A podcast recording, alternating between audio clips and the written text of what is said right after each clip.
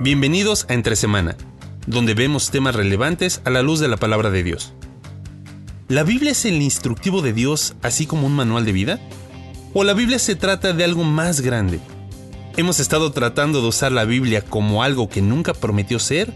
¿O cómo podemos aplicarla a nuestras vidas, aquellas cosas que leemos en ella? De esto estaremos hablando hoy entre semana.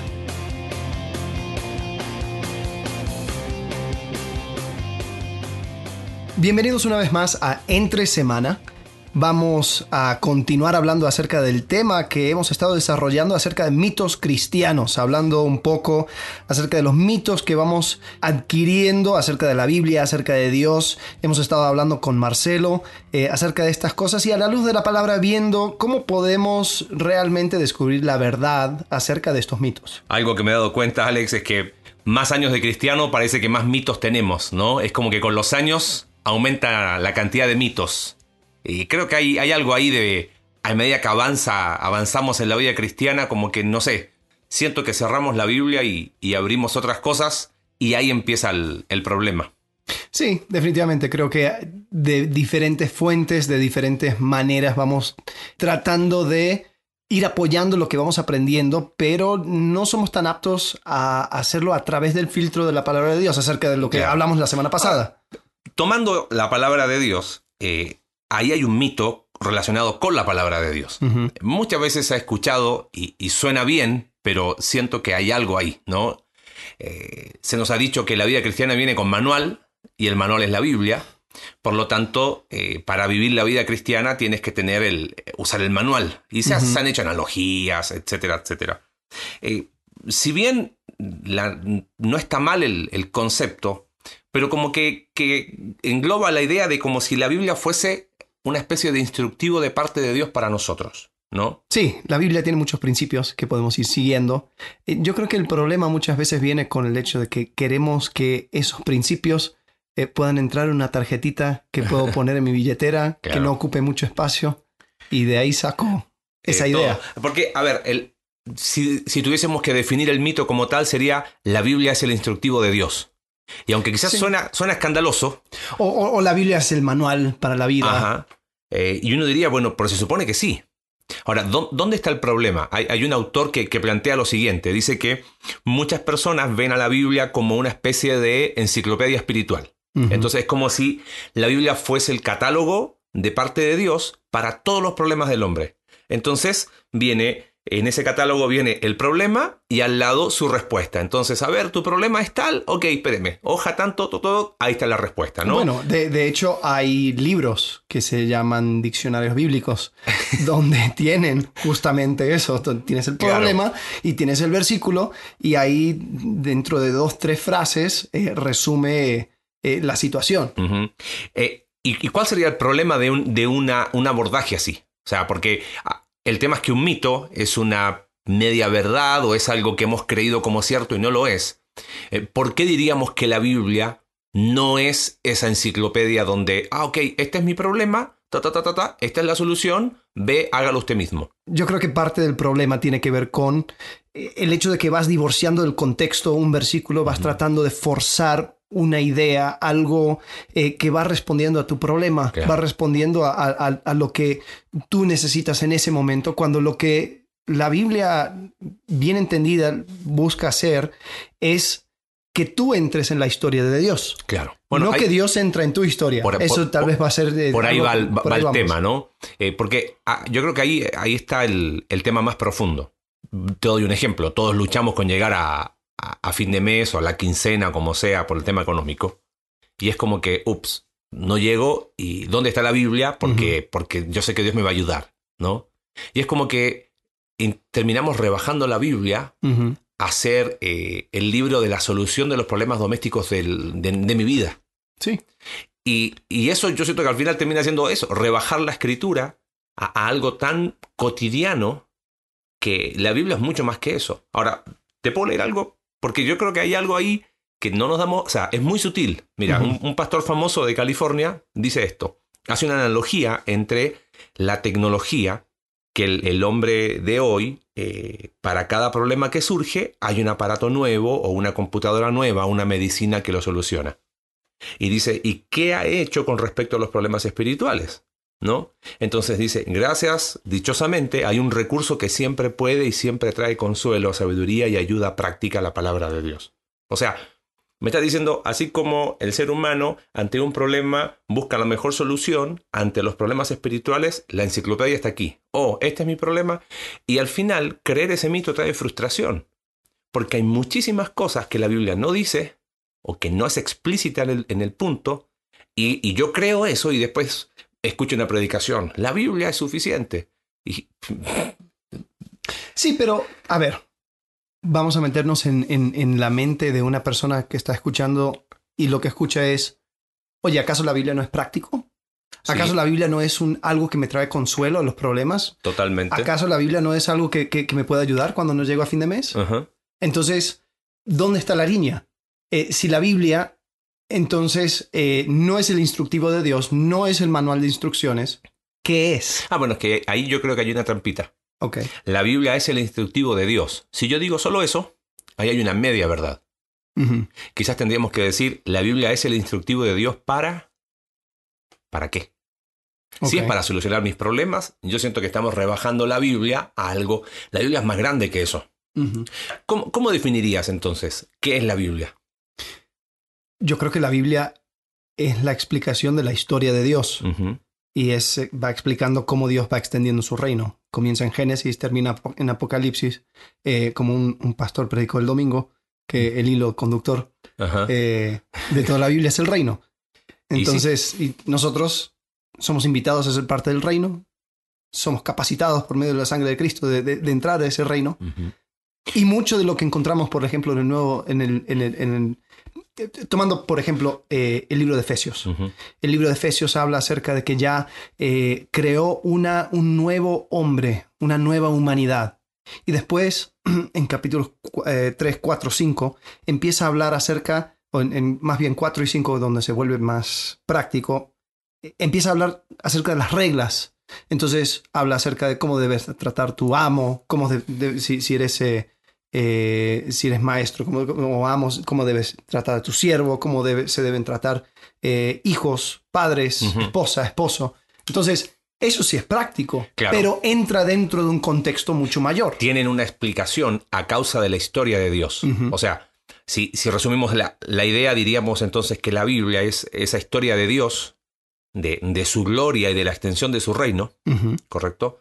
Historia a la cual entramos por medio de la fe en, la sangre de Cristo y en su, en su muerte eh, en nuestro lugar. Este, pero como fue escrita en un contexto, proveyó también herramientas prácticas, pero que no son herramientas aisladas de esta historia más grande.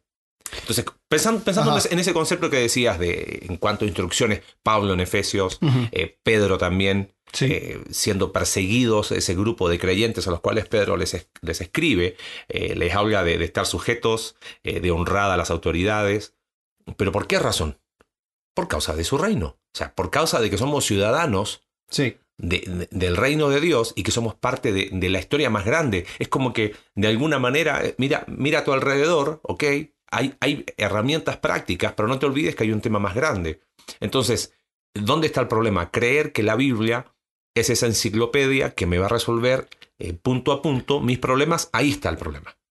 Pero cuando yo entiendo que la Biblia es esa, esa narración de la historia de Dios, que también provee ciertas herramientas prácticas, entonces debo saber encontrar en la Biblia, que es aquí hay una palabra clave, los principios que me ayudan a vivir la vida diaria.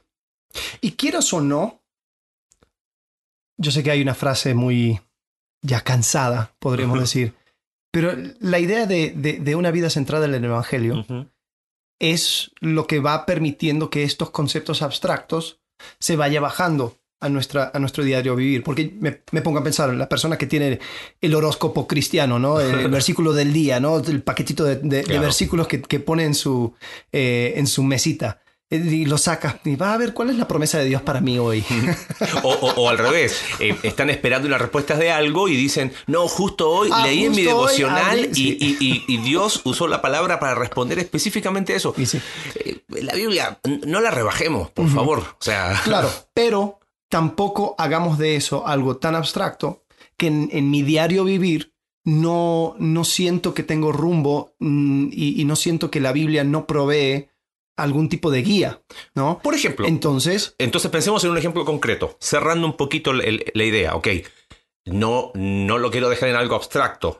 La, la Biblia es la historia de, la, de Dios, de su gloria, de la extensión de su reino, de la cual somos parte. Pero como provee también ciertos principios prácticos, ¿qué ejemplo sería bueno para ilustrar la verdad de que la Biblia sí provee herramientas prácticas, pero no las puedo desconectar de la historia más grande? Por ejemplo, Ajá. Mateo 18 se ha tomado como el modelo de disciplina de la iglesia sí, nunca fue un modelo de disciplina de iglesia. Simplemente fue la provisión de Dios de cómo personas resuelven sus conflictos. El contexto posterior es perdón. Por lo tanto, ¿de qué está hablando? Dos personas tienen conflicto, ¿qué tienen que hacer? El principio es solucionenlo. ¿Y cuál es el, el principio ahí? Vayan desde un, desde un grupo reducido, tan reducido como tengo un problema contigo, Alex. Bueno, voy y lo soluciono contigo. ¿No somos capaces de ponernos de acuerdo? ujú, ¿Por qué habla de dos, dos o tres testigos? Es un concepto antiguo testamentario. ¿ah? No es que caigo a tu casa con dos tipos, tipo claro. eh, guardaespaldas, hey, vengo a hablar contigo, mira los dos matones que traje contigo. Sino es, ¿cuándo entraban los testigos? Cuando no nos ponemos de acuerdo, porque hay conceptos subjetivos y parciales, bueno, busquemos a alguien objetivo e imparcial que pueda intervenir. Y yo reconozco a esas personas de alguna manera como autoridad sobre mi vida. Claro. Porque esos dos o tres testigos eran personas que tenían autoridad, iban a las puertas de la ciudad. Y en el mismo capítulo habla acerca de un rey que perdona Ajá. mucho y el otro por que no, no perdona. Entonces, pe- pero, pero por eso estoy hablando acerca del principio de centrado en el evangelio, porque nosotros Claro. vivimos, nosotros somos esos siervos. Ajá. Nosotros vivimos la realidad de un, de un rey que nos perdonó todo. Y ese rey que nos perdonó todo, ahora nos manda a perdonar. Entonces, Entonces- a la luz del perdón, A la luz de la historia más grande, Exacto. tenemos herramientas prácticas. Pero no podemos tener herramientas prácticas sin entender la historia más grande. correcto. Eso es. Sí, Entonces, ¿provee la Biblia instrucciones prácticas? Claro que sí. Pero tiene que, o sea, tengo que siempre entenderlas y explicarlas a la luz del contexto mayor. Ese pasaje jamás habló de disciplina de la iglesia. O sea, yo he No. escuchado predicaciones, estudios, hasta libros. Claro, dice si no llevarlo a la iglesia. Eh, pero ni siquiera se había creado la iglesia. O sea, La iglesia es, es la asamblea. iglesia es asamblea. O sea, está diciendo de un círculo, de un contexto bien puntual, dos personas, vas agregando personas hasta que, oye, si ante una asamblea no lo reconoce, bueno, ¿sabes qué? Expúlsenlo o ténganlo. Porque, ¿cómo voy a tener en este tiempo a alguien por gentil y publicano? Sí. Sí, correcto. Ya no se puede. No se puede. Entonces es, es irrisorio porque dice seas a la iglesia y en la iglesia ya no hay ni gentil ni judío. Entonces eh, ahí es donde ahí hay un ejemplo de tomar la Biblia como ese instructivo. La Biblia, por ejemplo, Mateo 18, es las instrucciones para la disciplina en la iglesia. Y no está hablando de eso. No, no está hablando es de eso. ese ni el contexto de Mateo, ni el contexto anterior, ni posterior del pasaje. Y donde yo, al quitarlo de la historia más grande, termino haciendo aberraciones. Como pero- por ejemplo, como por ejemplo, que se hace en algunas iglesias, llevar a un hermano y que públicamente confiese sus pecados ante todos y, y hacer lo que dice un autor centroamericano, eh, o del Caribe creo que es, el, el purgatorio protestante. O sea, matarlo en vida, literalmente. Sí, Por tomar la Biblia como ese instructivo de parte de Dios. Claro. Ahora, tal vez estoy escuchando esto y me siento un poco frustrado. Porque digo, bueno, entonces, ¿qué? ¿Tengo que memorizar toda la Biblia? Tengo que agarrar un, el Juan capítulo 3, versículo 16, que lo sé de memoria, pero después que en cada rato alguien me llega y dice, "Ah, eso no está en contexto. Eso fuera de contexto. Uno tiene que leer a la luz de Juan, uno tiene que leer a la luz del Nuevo Claro. Testamento, bla, bla, bla. Y después, o sea, como que siempre se, se expande el círculo, entonces mejor espero, saco mi, mi maestría. Y, cuando la saques para te vas a dar cuenta que no, entender. que no sabes nada. Entonces, ¿cómo puede una persona que llega a la iglesia, que va a un, va a un grupo pequeño, eh, está viviendo su vida, escucha el consejo de su pastor, lee cuando puede por las mañanas la Biblia, ¿cómo puede entender la Biblia si no es así como comúnmente se presenta? Ok. Eh, podemos unir es- esos dos conceptos eh, uno arriba de otro. La Biblia no se trata de mis- la solución de mis problemas. Eso haría de la Biblia un libro antropocéntrico. Centrado en el hombre. La Biblia es la historia de Dios, es un libro teocéntrico, centrado en la persona de Dios. Y es la explicación de su historia, de la extensión de su gloria, de la extensión de su reino y del plan de redención. En medio de, de- de ese desarrollo hay provisión de Dios para muchas cosas prácticas, no para todas las áreas, pero para muchas áreas prácticas. Para entender eso, tengo que entender que es un libro que fue escrito en Medio Oriente, hay cosas que a lo mejor me va a costar entenderlas a, primera, pero si yo lo interpreto de forma natural, como, como, es el texto, pero sujeto a esa historia mayor, o sea, sobre mis problemas está la historia de Dios. Ahí te, ahí te va un ejemplo. Eh, decimos, bueno, si te golpean una mejilla, ¿qué tienes que hacer? Pon la Pon otra. Jesús cuando lo golpearon, no puso la otra mejilla. Ujú. Él preguntó al alguacil y le dijo, a ver, ¿por qué me golpeas? Si, cometí un mal, dime cuál es, y si no lo cometí, ¿por qué lo haces? Eh, obviamente Jesús no se estaba contradiciendo.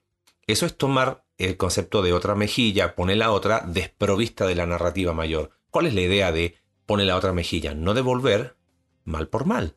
Si tengo un problema con alguien, otra vez, lo soluciono a la luz de la verdad del Evangelio, a la luz de la justicia del Evangelio. Si tengo que pedir perdón o tengo que perdonar, lo hago a la luz del perdón recibido Aún si Evangelio. eso significa una cierta pérdida de mi parte. Totalmente. Y tengo que aprender a mirar con misericordia, con gracia, buscar la paz.